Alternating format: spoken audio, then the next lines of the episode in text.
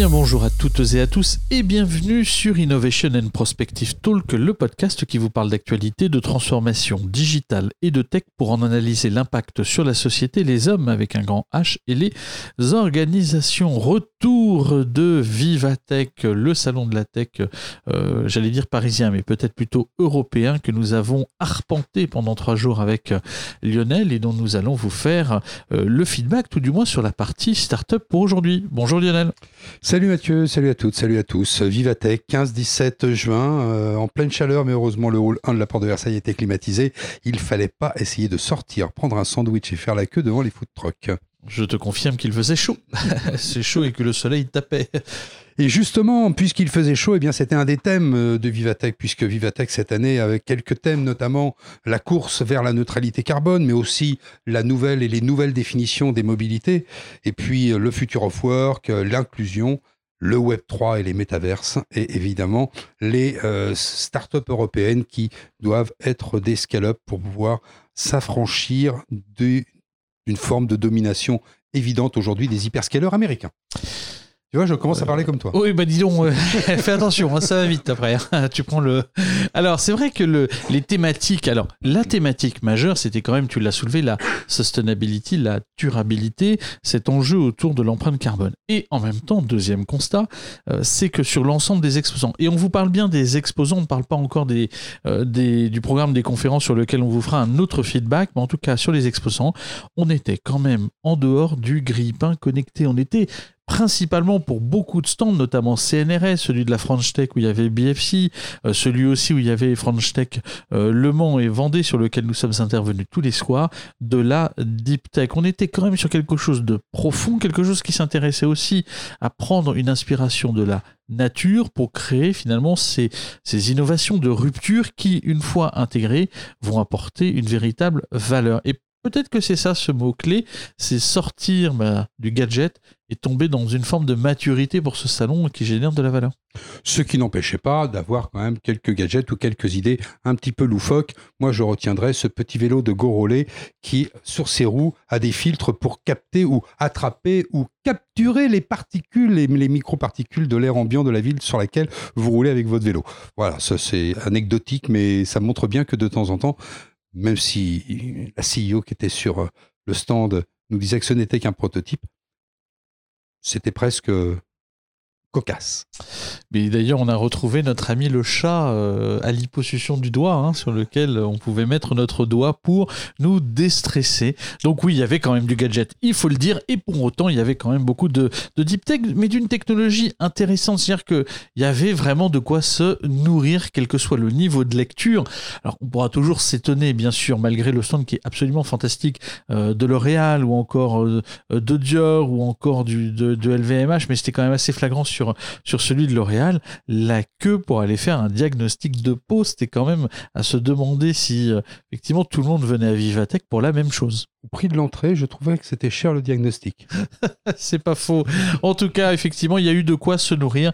Voilà ce qu'il faut retenir dans cette grande thématique de la durabilité, de cet aspect euh, finalement euh, low-tech, presque certaines fois. Et puis en même temps aussi beaucoup de choses en, une forme de, no-code. On a vu pas mal de, de, de startups qui étaient aussi euh, dans, une, dans, une, dans un concept de plug and play, de maniabilité des applications par les utilisateurs eux-mêmes donc finalement de cacher finalement cette forme de complexité euh, technologique. Il y avait voilà de quoi se nourrir et euh, on, a pris quand même un sacré kiff. J'ai presque eu la sensation du premier Vivatech que nous avions fait. Euh, c'est te dire. Oui, et puis, et puis de façon générale, les, les, grandes entreprises qui étaient présentes avaient des stands légèrement plus petits, donc elles étaient plus nombreuses, elles accueillaient moins de startups chacune, et c'était peut-être un peu plus dense, il y avait un petit peu plus de valeur même si encore une fois, ce que je venais de citer euh, semblait être un gadget un petit peu utopique. Il y a aussi ce, phénomène, on, en a parlé quand on a dit est-ce qu'on est presque au-delà de, voilà, du côté jeune adulte de Vivatech qui gagne en maturité, euh, en tout cas dans la dimension des exposants. On n'a pas quitté encore ce rapport entre les grands groupes et les startups. Euh, on a néanmoins beaucoup d'autres exposants qui sont venus en mode un peu solo on était presque un hybride entre une démonstration type CES où on prend ses stands, etc. Et puis en même temps, voilà, des, des, des, des nations, des, pays euh, ou des marques qui venaient avec leurs startups euh, ou celles qu'elles pouvaient potentiellement incuber ou celles avec lesquelles elles avaient fait un concours pour venir avec. Donc il y, avait un mix en fait entre un esprit presque Rika Park euh, à plein des, plein d'égards et euh, globalement voilà un salon de la tech qui se confirme et qui gagne en, en crédibilité d'année en année. Et ça c'est quand même quelque chose qui était intéressant à soulever qu'Emmanuel Macron euh, nous a fait le plaisir de venir à la fin du salon et pas au début ce qui nous a permis quand même de visiter beaucoup plus calmement que de perdre une demi-journée dans des salons dans des allées qui sont complètement bloquées. Et notamment au niveau des entreprises qui étaient toutes seules à présenter un produit ou à présenter un concept ou à présenter leur savoir-faire, on retiendra quand même euh, une expérience du décollage de la fusée Ariane projetée dans vos oreilles dans un énorme cube euh, à l'enseigne de De Vialet ce partenariat entre Ariane Group et De Vialet qui était clairement annoncé dans cette boîte blanche euh, dans laquelle une expérience était euh, clairement possible. Moi, des expériences, j'en ai vécu une autre parce qu'on a eu la chance de pouvoir rentrer plus tôt grâce à nos, nos badges exposants. Et c'est vrai que le, sujet d'aller tester sans que sur le stand de Meta euh, l'ISS que j'avais pas pu tester, bah, c'était effectivement une autre expérience intéressante. Euh, mais assez euh, facile d'accès, euh, rien à voir effectivement avec celle d'Ariane Group. En tout cas, voilà, il y avait pas mal d'expériences, mais quand même le sujet c'est de se dire est-ce qu'on va avoir le temps de tout faire? Euh, la réponse était euh, est clairement non. Euh, preuve qu'effectivement, ça y est, on a gagné une forme de densité, tu l'as souligné, qui était intéressante. Et, je pense qu'il faut attendre l'édition de 2023, mais on est clairement sur une trajectoire qui est, qui, est, exceptionnellement intéressante. Et en même temps, avec un défi que nous a lancé le président de la République, d'avoir pas mal de licornes, parce qu'on parle plus de 3 ou 4, là, on parle quand même de quelques dizaines. Hein, ouais, ouais.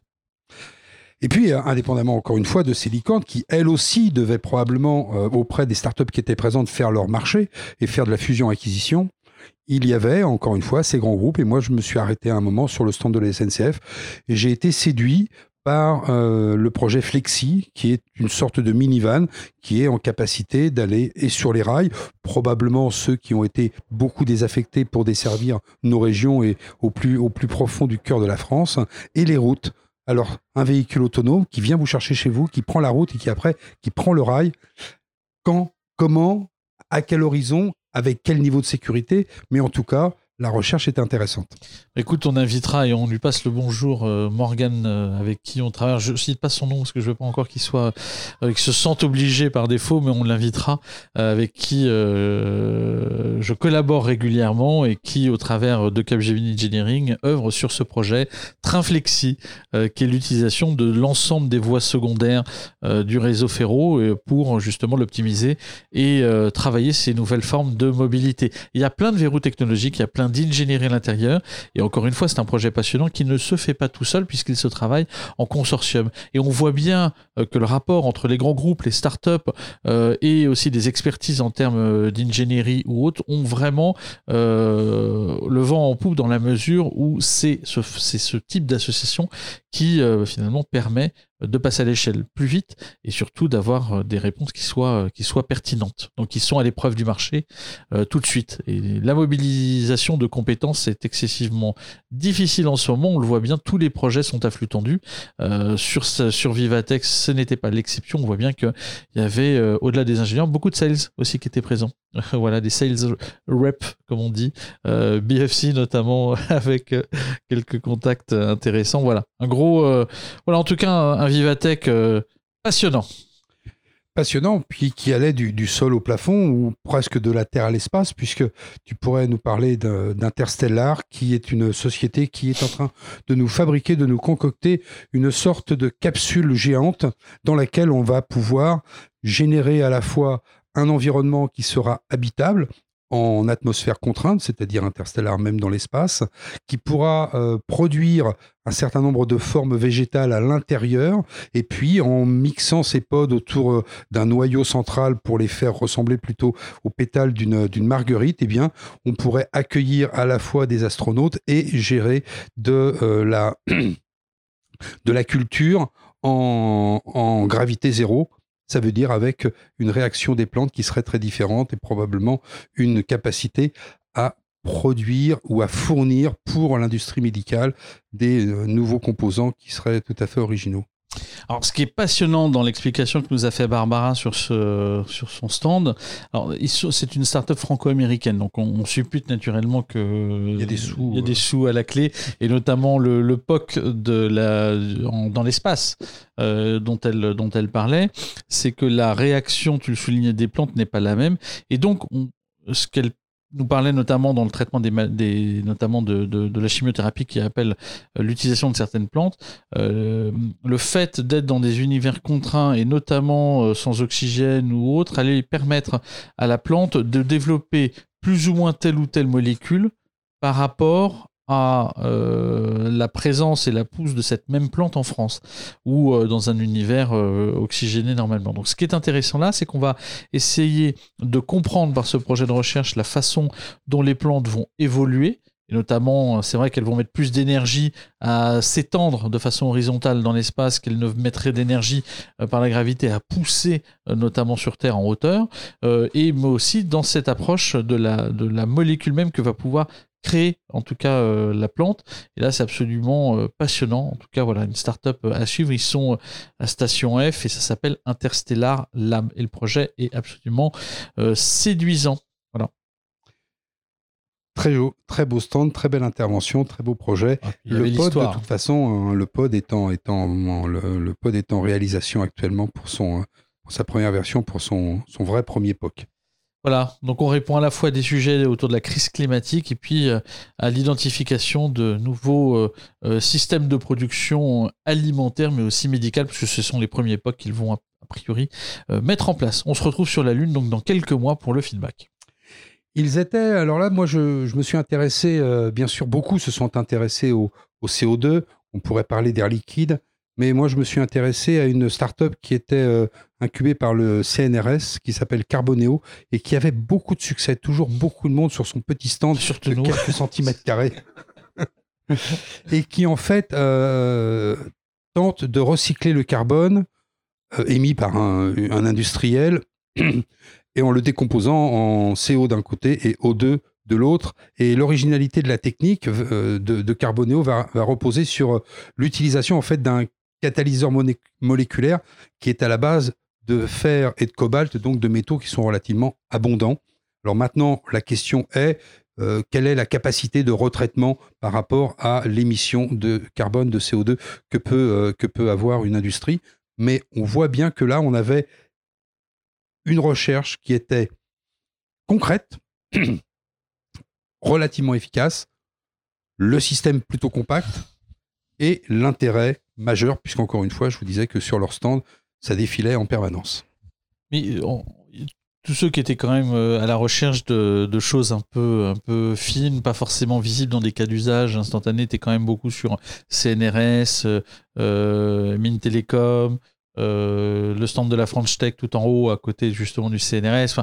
On sentait qu'il y avait quand même des, des people qui euh, challengeaient un peu aussi les propositions, hein, euh, bien entendu. Alors, puisque tu es au CNRS, bah, je vais rester sur, sur ce stand. Un autre projet qui m'a particulièrement euh, séduit, c'est FunCell, qui est un, une startup qui va fournir des additifs biosourcés qui vont permettre une résistance des produits papier de décupler la résistance des produits papier quand ils vont être mis à l'épreuve, notamment de l'humidité, voire même tout simplement du fait qu'il y ait de l'eau dessus. Ça se passe comment? La, démonstration était assez saisissante. On prenait une bande de papier, il la trompait dans l'eau, et puis quand on tirait dessus, naturellement, la bande de papier euh, se détériorait en plusieurs morceaux. Et euh, le même papier mis dans l'eau avec euh, un traitement sur l'additif qu'il mettait à l'intérieur permettait justement d'avoir une résistance accrue et donc quand on tirait sur la bande de papier elle ne se déchirait pas. Ce qui est intéressant avec leur sujet c'est que un en fait, on ne traite pas, euh, on, ça permet de supprimer l'ensemble euh, des, euh, on s'appelle des films plastiques qui entoureraient les, les packaging que l'on voit souvent notamment sur les bouteilles de parfum.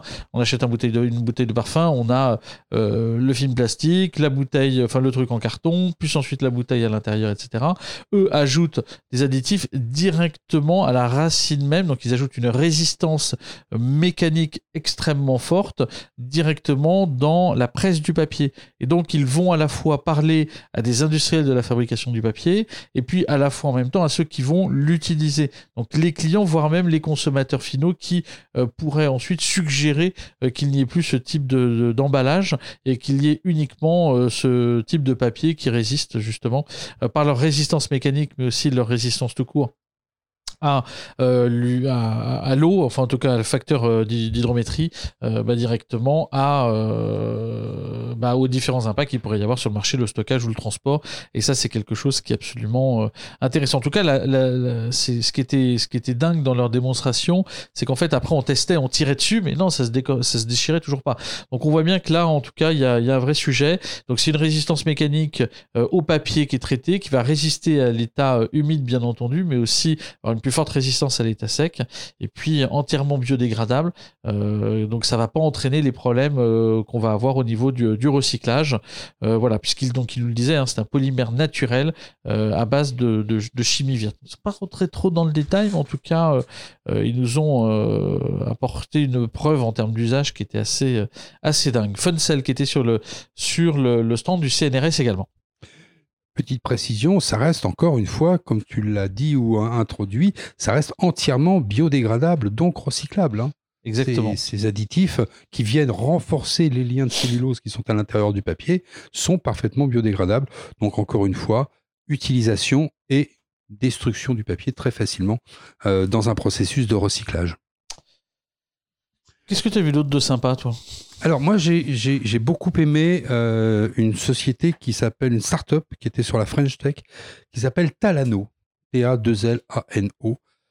Vous savez très bien que euh, depuis une vingtaine d'années, euh, on est sorti des disques de frein et des plaquettes de frein qui étaient truffées d'amiante pour des plaquettes de frein qui sont issues d'une autre type de technologie métallique, mais qui produisent et c'est pour ça d'ailleurs que l'on a également beaucoup de pollution dans le métro en France qui produisent de microparticules. Alors on sait que les microparticules sont liées à différentes, euh, différents procédés. Hein. On a plus ou moins interdit dans les villes de faire du feu de cheminée parce que ça émet des microparticules. On a plus ou moins interdit les voitures un peu anciennes parce qu'elles n'ont pas de peau catalytique et elles émettent des microparticules. Et ça, c'est la fameuse vignette critère. Par contre, on n'a pas interdit aux métros de rouler, aux camions de rouler, et qui, quand ils freinent, ainsi que les voitures, hein, bien sûr, émettent aussi des microparticules.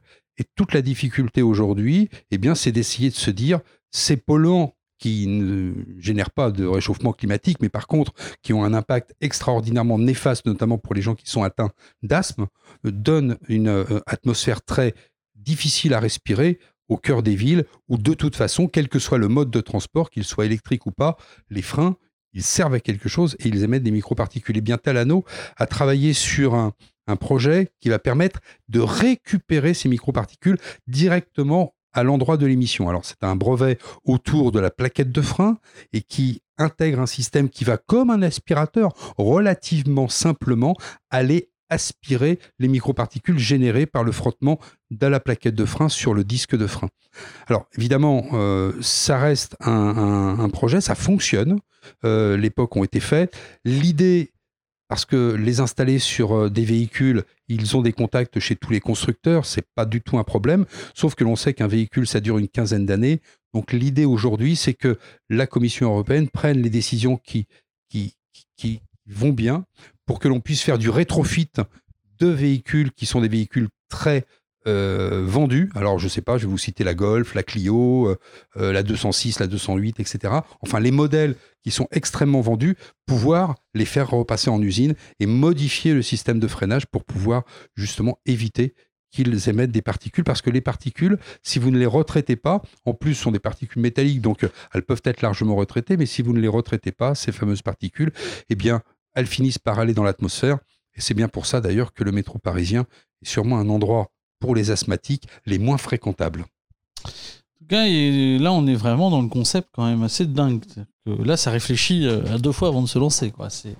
il y a effectivement des sujets qui étaient intéressants. D'ailleurs, une dont je regrette de ne pas avoir pu les, rencontrer parce que j'avais prévu d'y aller samedi, puis ils étaient là que lundi et ils étaient là que mercredi et jeudi. C'était Topi Organics qui, eux, s'attardaient notamment dans la culture et la transformation de l'urine pour la valoriser en produits agricoles donc ça, c'est quelque chose que j'aurais aimé les rencontrer, mais on, les...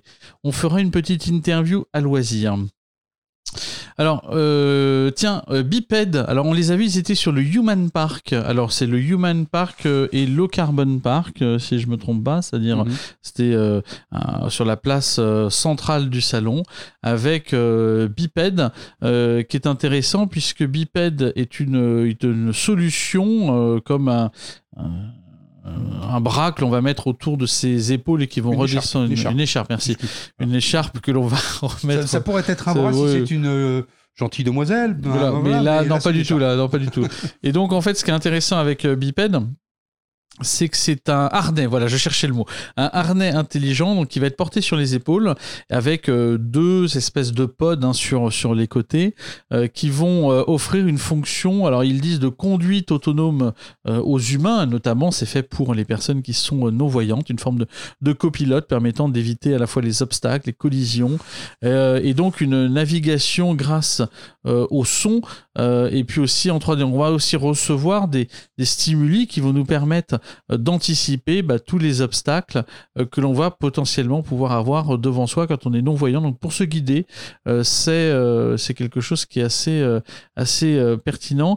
Alors j'avais vu en, faisant un débrief justement sur le, sur le South by Southwest d'Austin, une autre startup qui s'appelait, enfin qui s'appelle toujours StrapTech et qui offre également ce type de fonctionnalité mais un peu différente, c'est-à-dire que la personne va être équipée d'un lidar sur le, torse et euh, lui permettre de détecter également les obstacles avec des, sangles que l'on va mettre au bras et qui vont, elles, envoyer des euh, impulsions pour dire il faut plus aller à droite, à gauche, s'arrêter, etc.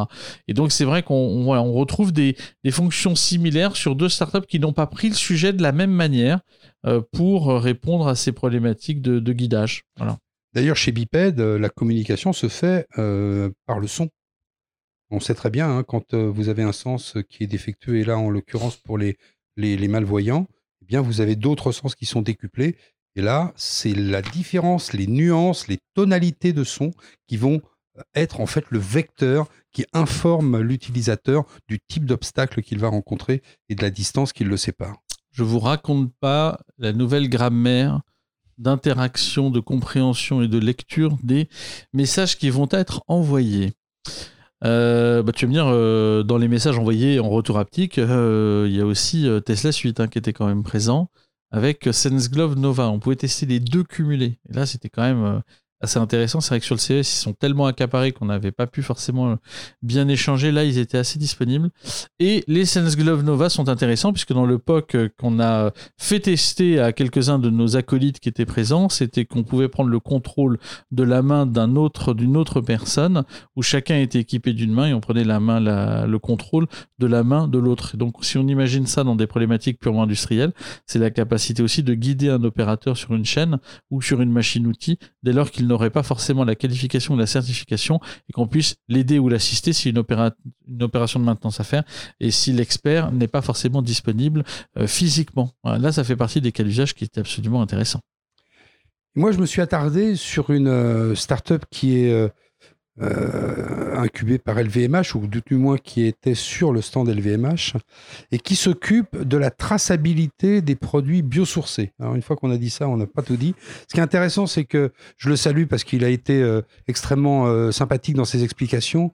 Quentin Sagnier, qui est le cofondateur de cette entreprise qui s'appelle Genesis. Et que, que font-ils?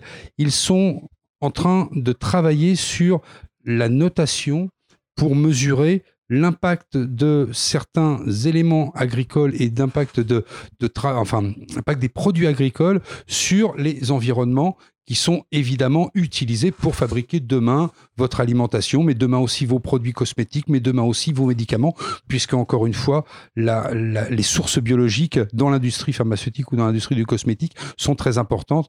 La biologie ne va pas que dans notre estomac. Et donc là, l'intérêt, c'est d'aller cartographier Et qui veut dire cartographier veut dire faire des analyses de sol avec un certain nombre d'indicateurs pour pouvoir remonter, par exemple chez euh, le, client euh, d'une coopérative agricole, quelles sont les parcelles sur lesquelles on pourrait lancer telle ou telle euh, production agricole. Et donc là, l'idée, c'est de pouvoir noter ces parcelles et pouvoir identifier comment les sols progressent et remonter de bout en bout la source d'un élément euh, biologique. C'est très important puisque la plupart du temps, quand on vous parle de traçabilité, on vous dit bon, ben, on a utilisé euh, euh, du blé français, on a utilisé de l'orge, on a utilisé telle ou telle plante. Mais est-ce que cette plante était dans un environnement propice pour qu'elle soit véritablement d'une qualité suffisante? Est-ce que les sols étaient azotés, carbonés, nitratés, etc., etc. Eh bien, eux, ils cartographient, ils cartographient en étant euh, des acteurs de l'environnement, euh, on va dire actif, puisqu'ils vont chercher pour le compte de leurs clients, ils vont chercher vraiment les analyses simples sur 3 mètres de profondeur des sols sur lesquels ils vont cartographier. C'est relativement impressionnant. Et là, quelque part, probablement que demain, on sera tous en train de regarder que ce soit la traçabilité carbone d'un produit que vous achetez, que ce soit la traçabilité biologique d'un produit que vous consommez, on sera tous intéressés pour savoir d'où ça vient et comment ça a été fabriqué. En tout cas, bravo à Genesis et bravo à cette startup qui, euh, qui euh, euh, a commencé depuis 4 ans, si je crois, si je en crois mes sources, et surtout qui a été cofondée par un des cofondateurs, tiens, on en parlait tout à l'heure, de De Vialet, entre autres. Comme quoi les bonnes idées. Exactement, on sort toujours de mon cerveau.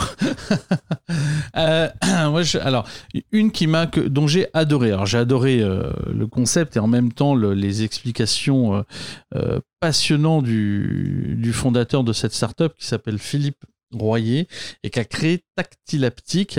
Alors, Tactilaptique, c'est une alors c'est ce qu'il ce qualifie d'un euh, comme étant une euh, un dispositif de peau augmentée.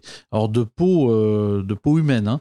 Et, ce qui est intéressant, c'est qu'ils vont travailler notamment dans une dimension santé sur tout l'aspect du bien-être, de l'émotion, du respect de l'autre, notamment par l'utilisation du son puisque en fait c'est une technologie qui est basée sur euh, la variation d'impédance et qui permet quand on va poser une main sur une électrode dermique euh, pour une personne, une autre personne va poser une main sur une autre électrode dermique et puis quand les deux autres mains de libre vont euh, se, frôler, se caresser, euh, et rentrer en contact, euh, le signal musical, en tout cas pour l'instant qui, est envoyé, euh, va pouvoir se jouer.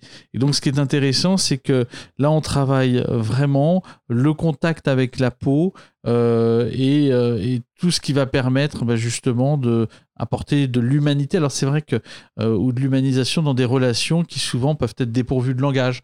On pense notamment aux personnes qui vont être en fauteuil roulant, peut-être des fois en fauteuil roulant, mais sans euh, capacité à pouvoir parler ou échanger. Là, il y avait une véritable histoire et ce concept euh, a véritablement été euh, voilà, bluffant et les échanges étaient absolument, voilà, je dirais, je suis ressorti ultra positif de cette démonstration, de cette nouvelle forme d'interface homme-machine, à la fois physiologique et intuitive mettant les sens en éveil et particulièrement le toucher et le son. Voilà, c'était absolument euh, passionnant. Voilà. Donc euh, Philippe, si tu nous entends, on a passé un très bon moment sur ton stand. Eh bien, moi, je vais continuer dans la verdure, en fait. Euh, je vais continuer dans la verdure avec une, avec une start-up qui était sur, sur le, le, stand, enfin le stand, on va dire le Discovery du Low Carbon Park, et qui s'appelle Bio BI2O. Et en fait, l'idée, parce que vous vivez en ville, et vous avez des parcs publics qui ont, euh, à certaines périodes de l'année, parce que la période diurne et nocturne sont euh, déséquilibrées en termes de durée, et donc il faut quand même les éclairer pour un, minimum de sécurité, eh bien, alimenter les points lumineux des parcs et jardins en utilisant la propre décomposition organique du sol du jardin en lui-même.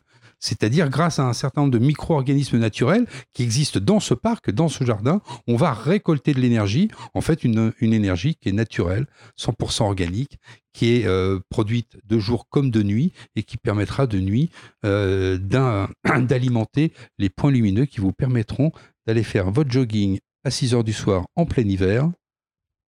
Ça me ressemble bien. voilà. Et c'est BIO, B-I-2-O. Voilà, mais encore une fois, hein, la neutralité carbone ou les, euh, ou les bonnes pratiques pour essayer de consommer moins ou d'optimiser ou d'augmenter l'efficience des quelques, des quelques ressources énergétiques dont on dispose euh, étaient au cœur d'un certain nombre de préoccupations que l'on a, pu, euh, que l'on a pu croiser. Et ce qui est marrant, c'est que depuis 30 minutes, on ne vous parle pas de métavers encore. c'est quand même. Ah Alors, on va pas forcément en parler parce qu'il y en avait beaucoup, c'était quand même central. On sent bien que les univers immersifs étaient euh, bien présents à tout niveau, hein, que ce soit de l'entertainment, de la formation, euh, de l'industrie intelligente. Il y avait euh, pléthore de solutions autour du métavers dans son ensemble, avec différentes formes de, de, pertinence, je dirais, par rapport à la valeur que ça pouvait en dégager. En tout cas, il y a une société, et si on rentre dans le dur, euh, notamment des avatars, euh, qui s'appelle Deep Brain AI et qui offrait une, solution. Pourquoi ça m'a séduit? J'étais sur le stand d'Orange par ailleurs. Euh, c'est quand on avait parlé de Néon, du projet Néon de, Samsung ou des, avatars virtuels de l'autre projet de recherche dont j'ai oublié le nom au CES d'il y a trois ans maintenant.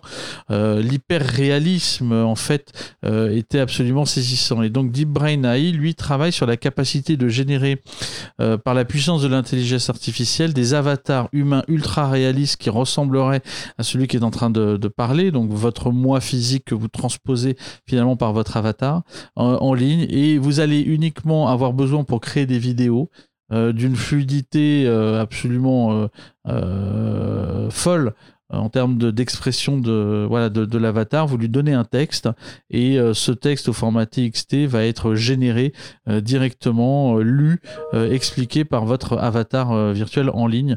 donc vous allez pouvoir générer des, vidéos sans sans matériel de prise de vue, sans avoir besoin d'engager un, un, régisseur, sans avoir besoin d'engager des acteurs ou même des speakers.